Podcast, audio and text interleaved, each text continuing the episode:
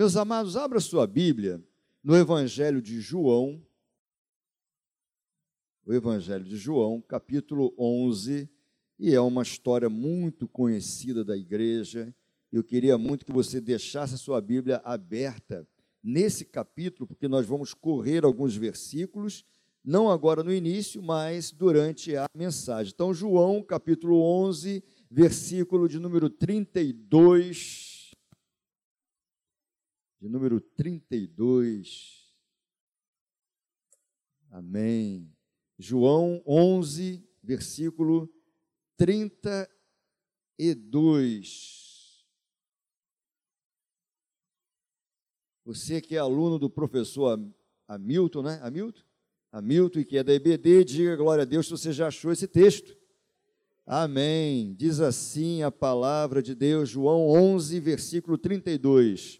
Tendo, pois, Maria chegado aonde Jesus estava e vendo-o, lançou-se aos seus pés, dizendo-lhe: Senhor, se tu estivesses aqui, meu irmão não teria morrido.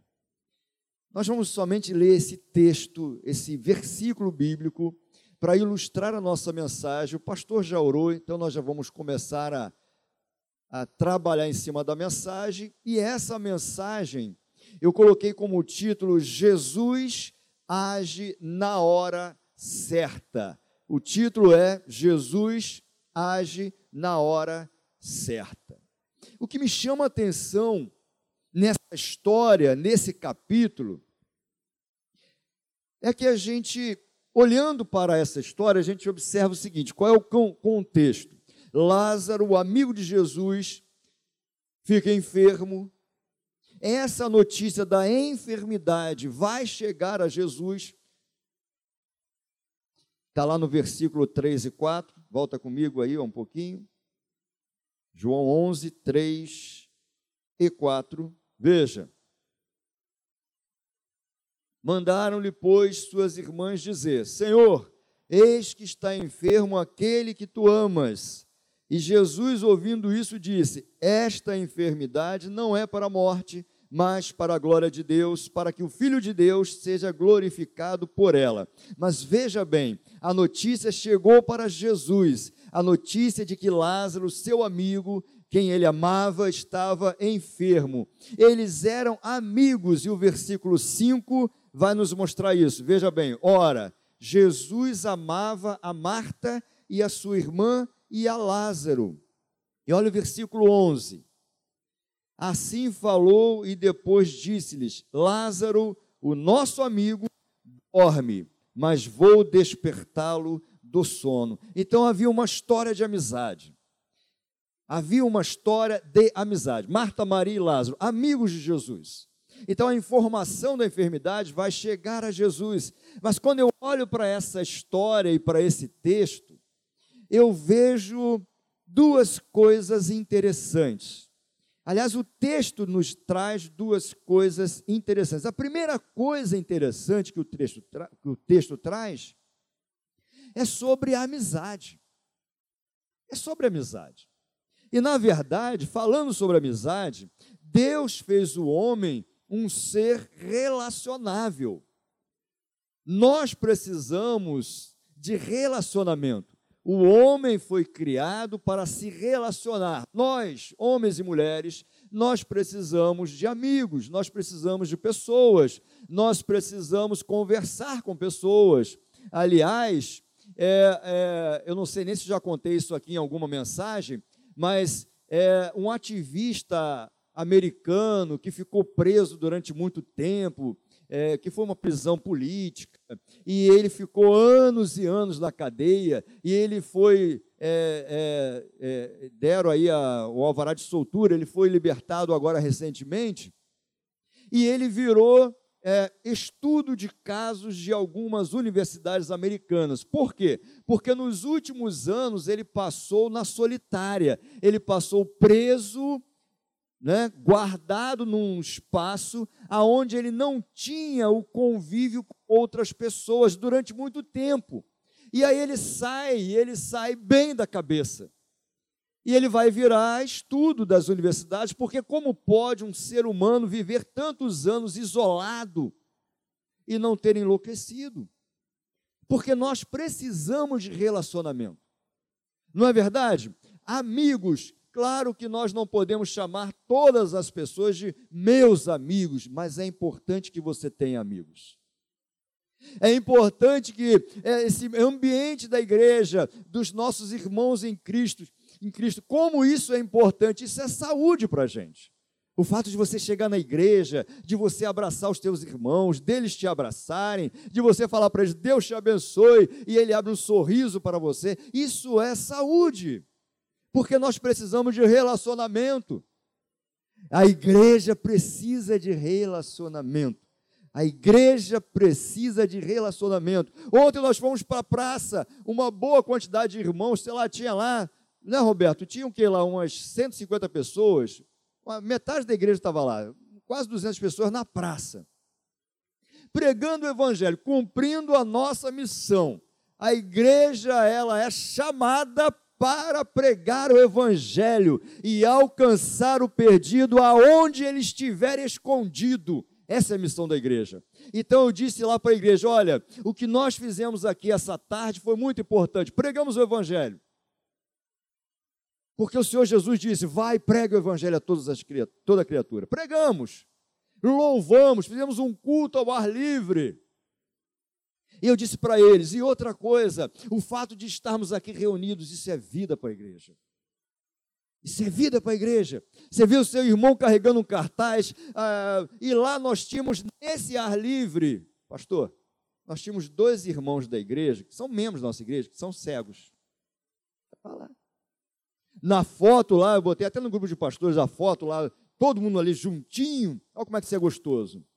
Todo mundo juntinho. E aí, um desses irmãos é bem alto. Ele está olhando assim para o lado. Aí a pessoa olha e fala, meu Deus, o que esse irmão está olhando para o lado? Porque ele é cego. Ele não estava se orientando na posição de câmera. Dois cegos. E também uma irmã, uma jovem de 40 e poucos anos, que essa semana recebeu o diagnóstico de tumor maligno. E estava lá conosco. E se você visse aquela irmã, você nunca ia imaginar o que ela está passando. Uma alegria tremenda. Isso é saúde. Nós precisamos disso, de estarmos juntos. Isso é saúde. Deus nos fez relacionáveis. Há uma necessidade de relação com outras pessoas, família, amigos, colegas de trabalho. Deus disse assim, claro, relacionado à questão é, de homem e mulher, Deus disse assim: não é bom que o homem viva só. O homem precisa, as pessoas precisam de amigos, porque o homem é biopsicossocial. E aí nós temos aqui algumas, algumas, alguns versículos. Você não precisa abrir, não. Deixa eu só ler rapidinho em Provérbios que fala sobre amigos. Deixa eu, olha, já tem gente até já falando aí os versículos. Eu vou pegar uma sequência assim de três capítulos em sequência. Ó, 17, versículo 17 capítulo 17, versículo 17. Olha só. Em todo o tempo ama o amigo e na angústia nasce o irmão. Provérbio 18, 24. O homem que tem muitos amigos pode congratular-se, mas há amigo mais chegado do que o irmão. E tem 19,4 e por aí vai. Então a Bíblia fala dessa alegria de termos amigos. Aliás, Paulo se alegrou com a chegada de um amigo, está lá na segunda carta que ele escreve aos Coríntios, capítulo 7, versículos 5, 6 e 7. Diz assim: Porque quando chegamos à Macedônia, não tivemos nenhum alívio, pelo contrário, em tudo fomos atribulados, lutas por fora, temores por dentro, as dificuldades da vida, os dramas que nós passamos. E aí Paulo vai dizer assim: porém, Deus que consola os abatidos, nos consolou com a chegada de Tito, um amigo. E não somente com a chegada dele, mas também pelo consolo que recebeu de vocês. Ele nos falou da saudade, do pranto e do zelo que vocês têm por mim, aumentando assim a minha alegria. O homem precisa de amigos. Mas quer saber de uma coisa? Quando eu olho para esse texto de João, capítulo 11, e é claro que salta aos olhos que nós temos o nosso melhor amigo, o maior amigo, chama-se Jesus. Olha João 15, versículo 13 a 15, diz assim, ó: Ninguém tem amor maior do que este, de alguém dar a própria vida pelos seus amigos. Vocês são meus amigos se fazem o que eu lhes ordeno. Já não chamo vocês de servos, porque o servo não sabe o que o seu senhor faz, mas tenho chamado vocês de amigos, porque tudo que ouvi de meu Pai eu lhes dei a conhecer. Nós temos um grande amigo, nós temos o amigo Jesus Cristo. Ele é aquele que está sempre com você. Às vezes, uma amizade você pode se frustrar, porque o homem, ele é falho, o homem tem defeitos, o homem tem fraquezas, mas é bom saber que o Salvador é nosso amigo e ele deixa registrado no Evangelho de Mateus: Eu estarei com vocês todos os dias até a consumação dos séculos. Esse amigo é inseparável. Nesse momento, esse amigo está comigo e está com você também. Esse é o nosso grande amigo, Jesus Cristo, que também era amigo de Marta, Maria Lázaro. Então, o primeiro olhar para esse texto é olhar sobre a amizade. Mas há um segundo olhar para esse texto, que na verdade é o alvo da mensagem. O outro olhar para esse texto é sobre o tempo de Deus. O tempo de Deus. Sabe, por que o tempo de Deus? Veja, sob o ponto de vista humano, olhando para João 11, Jesus demorou. Olha, veja o que está escrito, volta lá em João 11, versículo 6.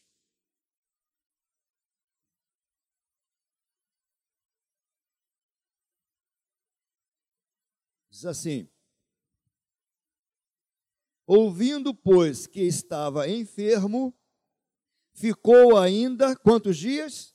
Dois dias no lugar onde estava. E o versículo 17: Chegando, pois, Jesus achou que já havia quatro dias que estava na sepultura. Então veja bem, Jesus sabe da enfermidade, e aonde ele estava, ele ainda vai ficar mais dois dias. E quando ele chega aonde estava é, Lázaro sepultado, já tinham sido decorridos quatro dias. Então veja, sobre, sobre, sobre o olhar humano, sob o ponto de vista humano, Jesus demorou. E às vezes nós somos tomados por esse sentimento de achar que Jesus está demorando, de achar que Jesus é, parece que não vai resolver o que você precisa, porque nós temos uma dificuldade em entender o tempo de Deus. E aí eu quero fazer menção de duas palavras, Cronos e Kairos, que tem toda uma mitologia acerca desses nomes, mas a teologia cristã vai trabalhar com a ideia de, de que Cronos é o nosso tempo, é o tempo da humanidade, é o tempo do homem, e Kairos, o tempo de Deus. Então, Cronos vem de cronológico, né? o tempo, o nosso tempo. Hoje, domingo, 28 de agosto de 2022, amanhã 29, depois 30. Então nós vamos seguindo um dia depois do outro. Nós estamos presos ao tempo. É ou não é, irmãos? Sim ou não? Nós estamos presos ao tempo. Quem é que sabe como será o dia de amanhã aqui? Ninguém. Quem é que sabe como será daqui a pouco? Ninguém sabe. O que você e eu sabemos é que nós vivemos um dia depois do outro. Para nós é o agora. O futuro é com Deus. Porque Ele já está no futuro, nós não. Então nós estamos presos ao tempo, mas Deus não está preso ao tempo. Kairos, o tempo de Deus. Meus irmãos, o que é o tempo para Deus? O que, que é tempo para quem criou os céus e a terra? O que, que é tempo para aquele que já está lá no fim? O que, que é tempo para o eterno? Meus irmãos, o tempo de Deus é diferente, mas o tempo de Deus é perfeito. O nosso tempo não, mas o tempo de Deus, perfeito. Eu me lembro que, quando me converti, na verdade, eu me converti, é, olha que coisa interessante. Não sei nem se eu já contei isso para essa igreja, que chega uma idade que a gente já não, a gente fica repetindo as coisas, né? 51 anos a gente começa a repetir. E pior, não lembra para quem falou, aí fica aquela coisa engraçada, né? Eu me converti quando eu fui estudar psicanálise. Olha, era uma escola lá no centro do Rio de Janeiro, no bairro, ali no Castelo, chamado Castelo, né? É, e, e, e me lembro até hoje, 21 anos atrás, né? Porque, na verdade, na turma, eu era o único não evangélico. Todo mundo crente. Todo mundo da minha turma. E, a, os professores também, ó. E aí eu ali, né? E aí, crente é aquela história, né? Vai lá na minha igreja lá, vou. E o outro dizia no, no outra aula, vai agora na minha igreja, vou também. Eu comecei a me convertir, né? naturalmente. Então já não tinha mais ninguém ali não crente, eu também já tinha me convertido. E eu comecei a caminhar numa igreja lá em São João de Meriti mesmo, né? Uma igreja também renovada, não era ainda a Maranata, né?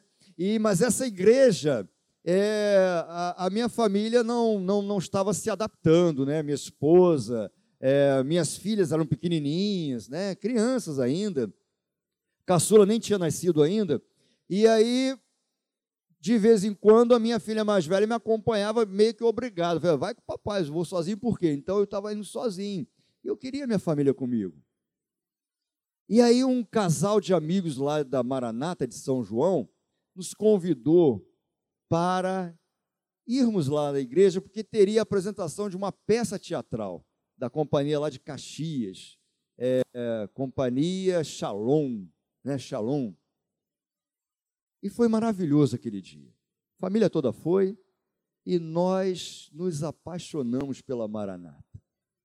Mas também porque nós fomos abraçados lá, como somos aqui, como se fôssemos amigos de muito tempo. Olha só, isso faz a diferença, né? Eu lembro até hoje o pessoal abraçando com um amor assim incrível por almas e nós ficamos na igreja Maranata. E eu me lembro que eu aguardei o tempo de me batizar com a minha esposa. Olha, eu cismei com isso, eu quero me batizar com a minha esposa. Mas eu comecei a pensar, mas eu já podia estar batizado. Mas eu esperei. Quando eu me batizei com ela, o pessoal lá do louvor escalado cantou uma canção que dizia assim: que a hora perfeita era do Senhor. O tempo certo. O tempo certo de viver aquilo ali. Sabe, meus irmãos, então há um tempo certo para que tudo aconteça. Esse tempo é o tempo de Deus, é o tempo kairós. O ser humano é impaciente. Salmo 40, primeiro versículo do Salmo 40 diz assim: Esperei com paciência no Senhor não é assim que diz lá o Salmo 40, que a gente, a gente gosta desse versículo, né? Esperei com paciência no Senhor. Agora bota aí o versículo 13, mesmo salmo.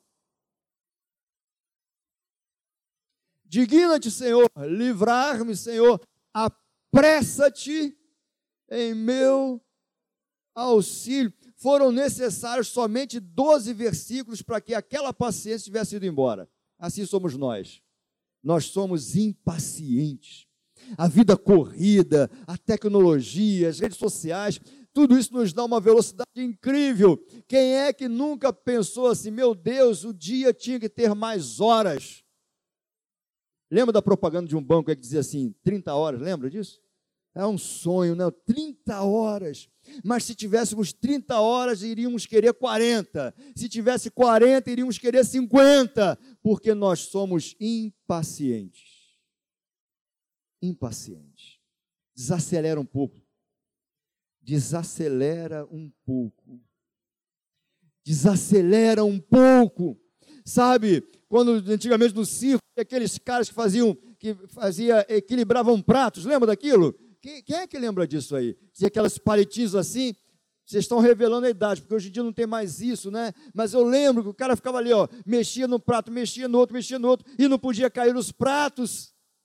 Nós somos assim, meus irmãos, nós queremos que o prato não caia, que o prato não caia. Deixa alguns pratos caírem, desacelera.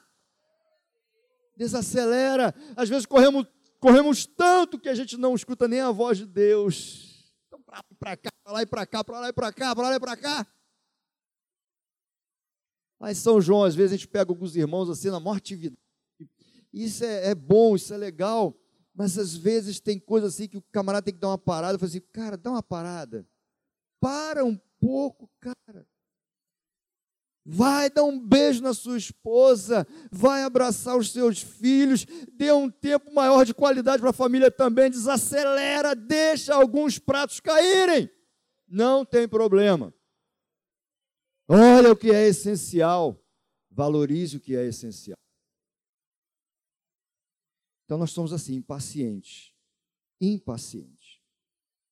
Davi experimentou na prática a paciência do Salmo 40. Ele foi ungido rei na casa de seu pai, ainda jovem. Foi ou não foi? Por Samuel. Porém, suportou pacientemente as duras perseguições de Saul, até que chegou a sua vez de assumir o trono de Israel. Muitos anos depois, está lá em 2 Samuel 5,4, ele soube esperar ele soube esperar. Ele foi ungido rei e levou muito tempo para ser rei. Eliseu soube esperar. Durante muitos anos, Eliseu foi o auxiliar de Elias, levando a vasilha com água para que Elias lavasse as mãos. Durante muitos anos, ele soube esperar. Josué soube esperar. Saiba esperar, meus irmãos. Aquilo que Deus tem para você vai acontecer, porque quem prometeu, se prometeu, vai se cumprir, porque Ele é fiel e Ele é o Todo-Poderoso. Então aguarde o tempo certo, porque o tempo do homem pode não ser bom, mas o tempo de Deus, Ele é perfeito, Ele é o melhor para a sua vida. Marta e Maria estavam presas ao tempo, mas Jesus não está preso ao tempo. E, ela, e elas acharam, Jesus demorou. Uma outra coisa que nós entendemos, muitas vezes cremos sem crer. Olha que coisa esquisita. Muitas vezes cremos sem crer.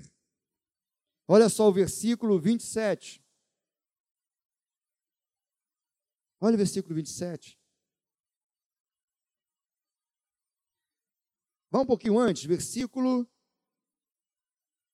23, Jesus falando para Marta: Teu irmão há de ressuscitar. E Marta disse assim: Eu sei que há de ressuscitar na ressurreição do último dia.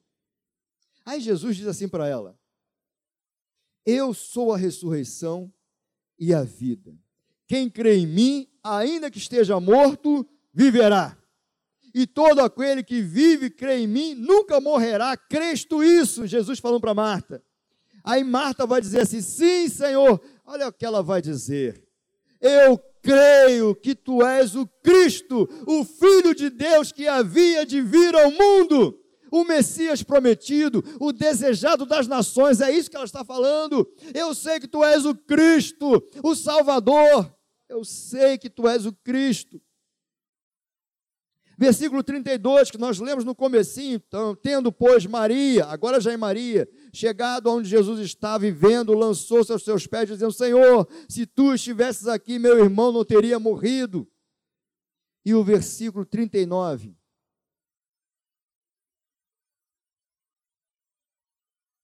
Disse Jesus, tirai a pedra. Imagina a cena. Jesus olha assim, assim ó, tira a pedra. Aí o que que Marta vai falar? Lembra de Marta?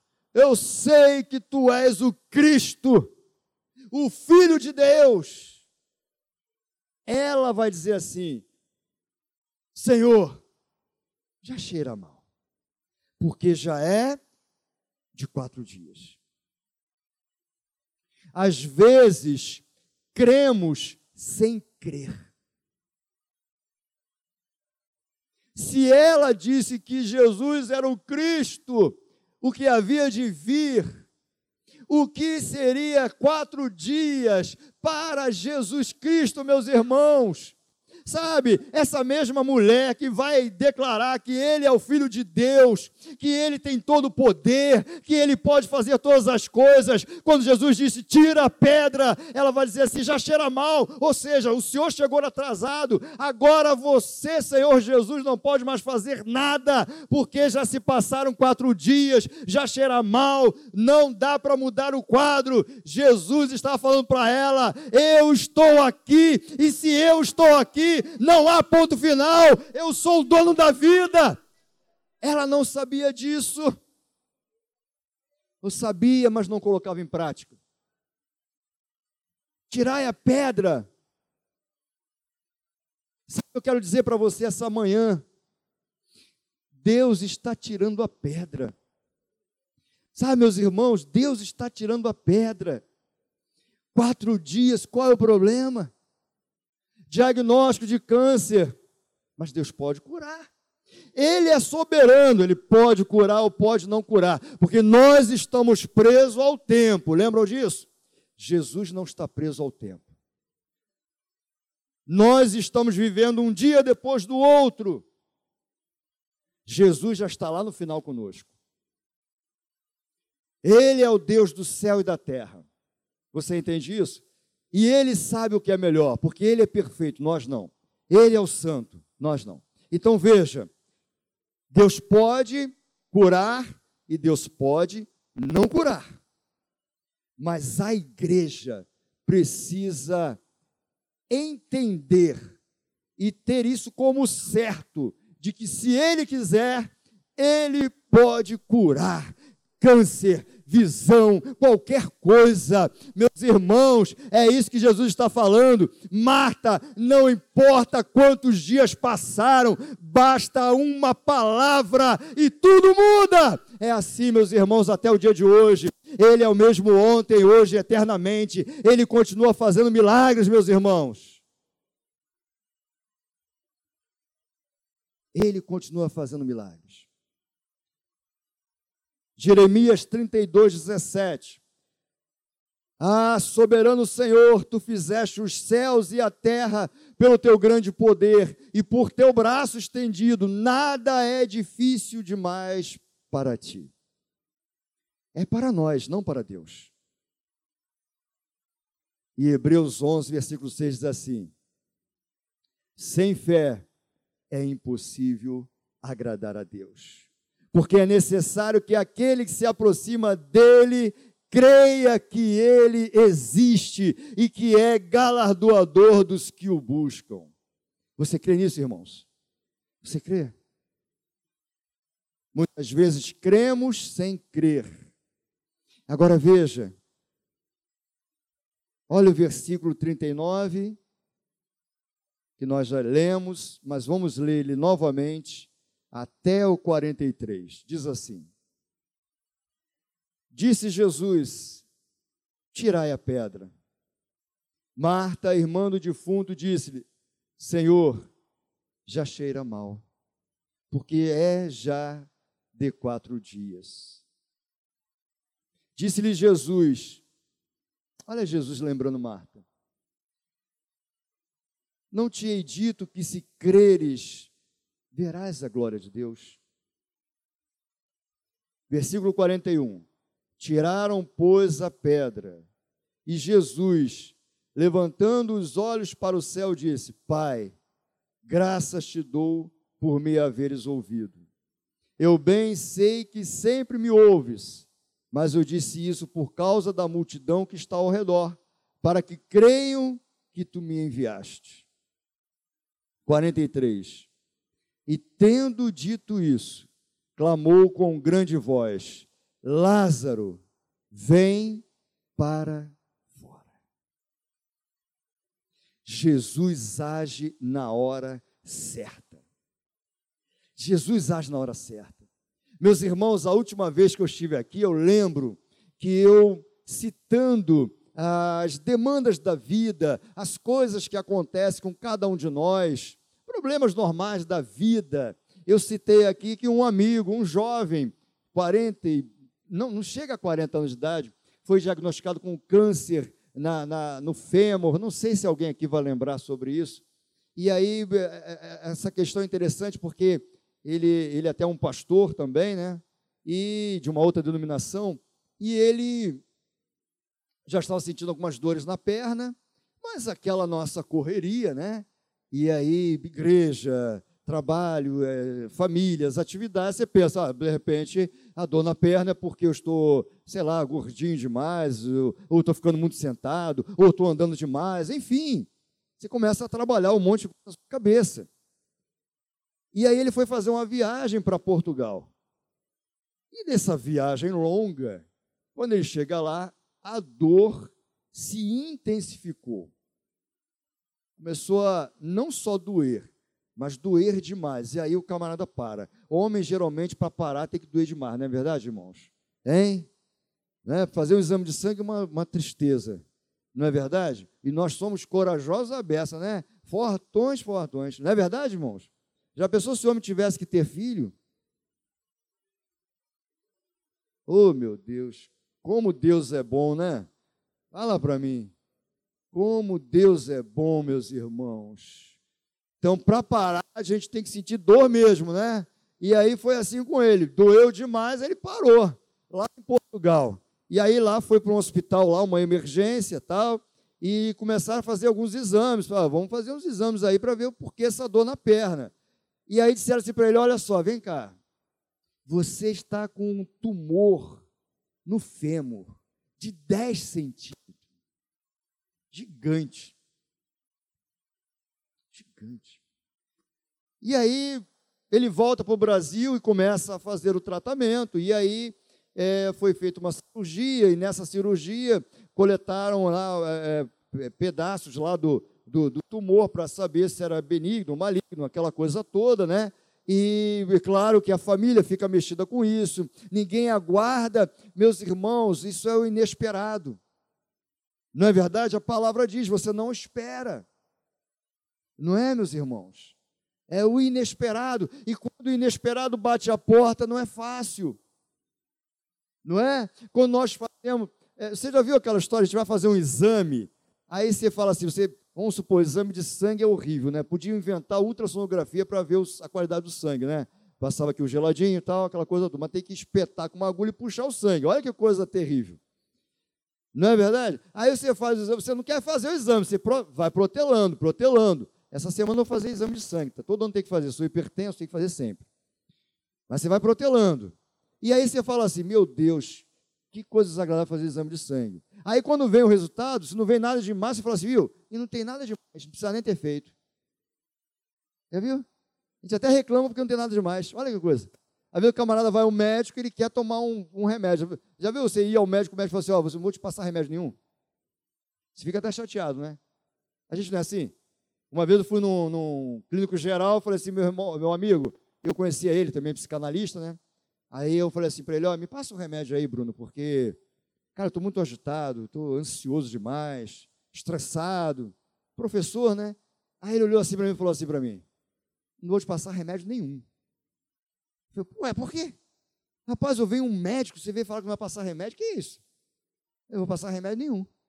Olha, o teu remédio é o seguinte, vai caminhar pelo menos três vezes por semana. Olha só, eu quase bati nele. Me dá um remédio. Um remédio. Não, remédio nenhum. Eu vou pagar a consulta e você não vai me dar um remédio? A gente é assim, não é?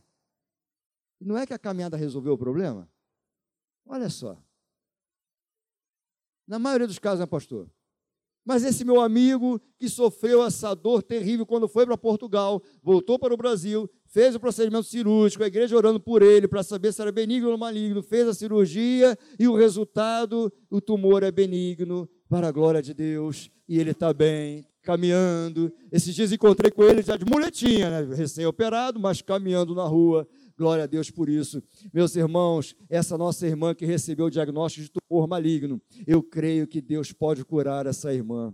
Aquele irmãozinho nosso lá da Vila São Luís, filho do seminarista, o Marco Júnior, que está na luta contra a leucemia desde os oito anos de idade, agora ele já tem 14. Mas Deus tem sustentado. Deus tem sustentado. Deus tem sustentado, meus irmãos. Deus é poderoso e Ele age no tempo certo. O tempo de Deus é o tempo perfeito, é o tempo certo. Abacuque 2, versículo 3 diz assim: porque a visão é ainda para o tempo determinado, o tempo cairoso, o tempo perfeito, mas se apressa para o fim e não enganará. Se tardar, espere, porque certamente virá, não tardará. Meus os Eclesiastes 3 diz que há tempo para todas as coisas. Há tempo para todas as coisas. Aguarde o tempo de Deus. Espera no Senhor. Isaías 40, versículo 31. Mas os que esperam no Senhor renovarão as forças, subirão com asas como águias, correrão e não se cansarão, caminharão e não se fatigarão. Assim somos nós, povo de Deus, que crê num Deus todo-poderoso. Sabe, meus irmãos, é esse Deus que nos renova dia a dia.